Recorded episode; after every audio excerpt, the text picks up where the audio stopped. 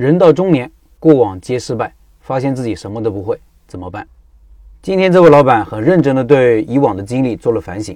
他开过很多店，大部分都失败了。这样的经历在很多人身上都有。我们应该如何面对自己？如何调整自身往前走呢？先看看这位老板的故事。他说：“二零一八年，偶然听到了你的第一条音频，立马就吸引了我。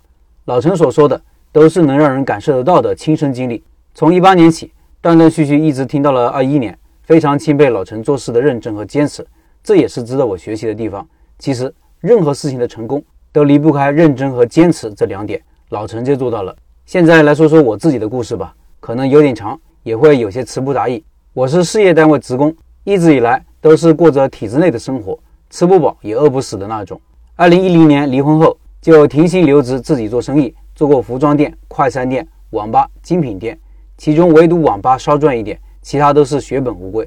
究其原因，那个时候做啥生意都是凭个人的喜好，也不会做市场调研，也不会去研究目标顾客，连最基本的成本核算都不会。唉，现在想想。那时候真的是愚昧无知，离婚加上各种生意失败之后，我误入了歧途，导致现在的单位也没有了，生活也没了保障。如今回过头来想做点什么小生意营生，却发现自己年纪也不小了，自己啥也不会干。更可怕的是，好像跟社会脱节了一样，感觉跟不上人们的思维节奏了。项目是看了一个又一个，加盟店也是考察了一家又一家，始终迟迟下不了决定。以前那些小生意失败的阴影一直都在，而且现在的经济条件。也不再允许自己再亏钱了，所以一瞬间特别的迷茫，不知道能做什么，更不知道怎么去做。对了，今年三月份又再婚了，老婆又怀孕三个月，开心之余，更多的还是一份责任在驱使我还要创业。结合了自己的资源，目前觉得唯一能做的就是开个大约三四十平米的面馆，因为我对这个稍微还有点熟悉。只是现在还有几个问题在困扰着我：第一，不知道如何真正选址，每天都是骑着小电动车乱转，看见一个转让店就去问。感觉像个无头苍蝇。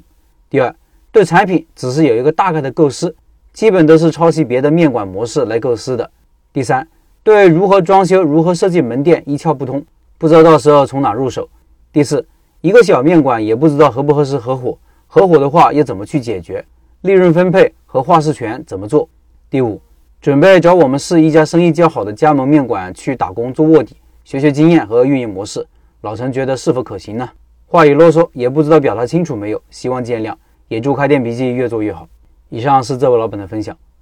我觉得老板对自己是有很深刻的反思的。平时我们跟亲戚朋友不好意思说自己失败，都是轻描淡写，甚至极力的掩饰和否认。只有到了夜深人静的时候，才会承认自己失败了，只会对陌生人承认自己曾经多么的愚昧无知。这个过程我经历过，深有体会。我认为承认自己失败是一种巨大的进步。因为只有承认一件事情失败了，自己负主要责任，才会积极向内找原因，发现自己的不足，而不是找外部原因和借口。你要知道，能改变的只有自己，外部的人和事是改变不了的。只有这样的认识，才能够真正的进步，这样的反省才有价值。老板开面馆这事，他说准备先去面馆打打工，学习经验和运营模式，然后再开店。我认为这一步是没有错的，不过也一定要记得。这样的学习也是蜻蜓点水，学习到的东西依旧是皮毛。很多时候看得到的东西是可有可无的，看不到的东西才是最重要的。一个店铺的运营尤其如此。我上个星期有五六篇文章说开一个店的顶层设计的八件事情，大部分是看不到的。我不喜欢老板用抄袭这个词，老板的原意我估计是说借鉴的意思。如果抄袭就没有灵魂了，第一步就输了。抄袭者看到都是边边角角，非核心。看的都是表面表象，而非本质，到头来基本是浪费时间和精力。新手开店或者进入新行业，我一直提倡给自己找个师傅，师傅在前面带带路，会让你少走很多弯路，给你产品，教你运营，而且师傅自己的店铺就是学习模板，就是最好的对标学习的对象，这样的学习是最快的。中国很多地方，一个家族、一个村、一个镇，甚至一个县，都是干同一种生意，就是因为人带人带出来的，成功率也高。其实现在企业很多还是采用这种管理方法，新人上岗除了有领导，还会有个师傅带着。这种自古以来的学习方式值得发扬光大。